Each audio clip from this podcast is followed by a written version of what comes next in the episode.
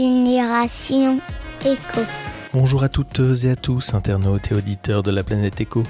Pour ce 53e épisode de Génération Éco, pas d'invité mais un focus sur une action municipale qui revient chaque année et que je trouve vraiment intéressante.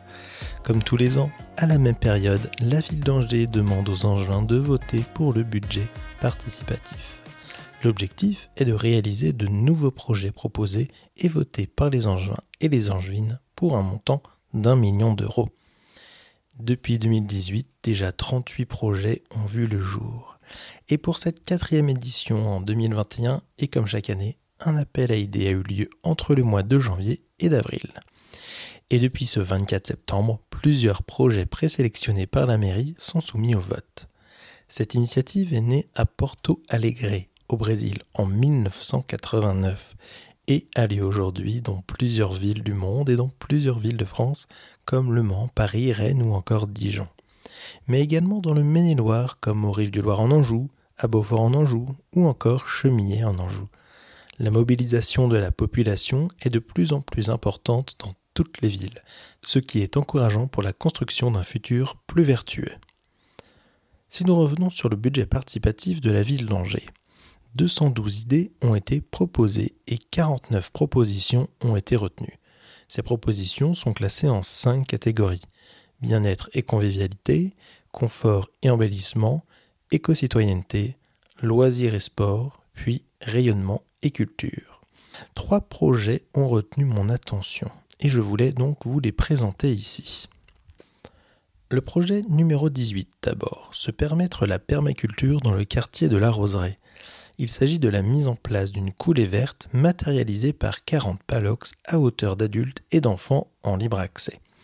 Les palox étant des grandes caisses hein, de bois fabriquées avec des chutes de bois, généralement de la palette, où l'on cultive des légumes, des fruits et des plantes aromatiques.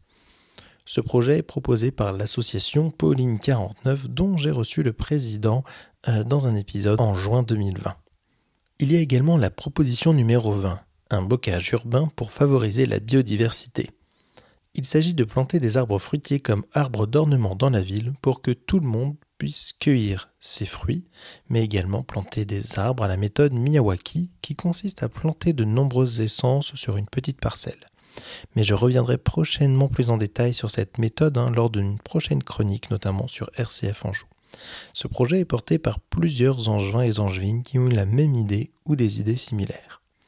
Enfin, la proposition numéro 21. Une oasis nature en centre-ville, promenade citoyenne et pédagogique sur la biodiversité. Il s'agit de transformer une friche d'anciens jardins non accessibles aujourd'hui en une oasis gérée de manière collective, c'est-à-dire un espace naturel qui conservera donc ses arbres existants et où l'on plantera des espèces locales par exemple.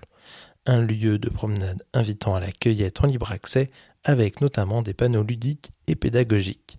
Un projet porté par l'association Les Jardins de Chanzy. Si comme moi vous êtes hypé par le budget participatif, je vous encourage donc à faire une action citoyenne et à voter pour vos 5 projets favoris avant le 18 octobre sur la plateforme écrivons.angers.fr ou dans la ville d'Angers dans un kiosque. Merci pour votre écoute pour ce nouvel épisode et ce focus, et je vous dis à bientôt à l'écoute de Génération Echo.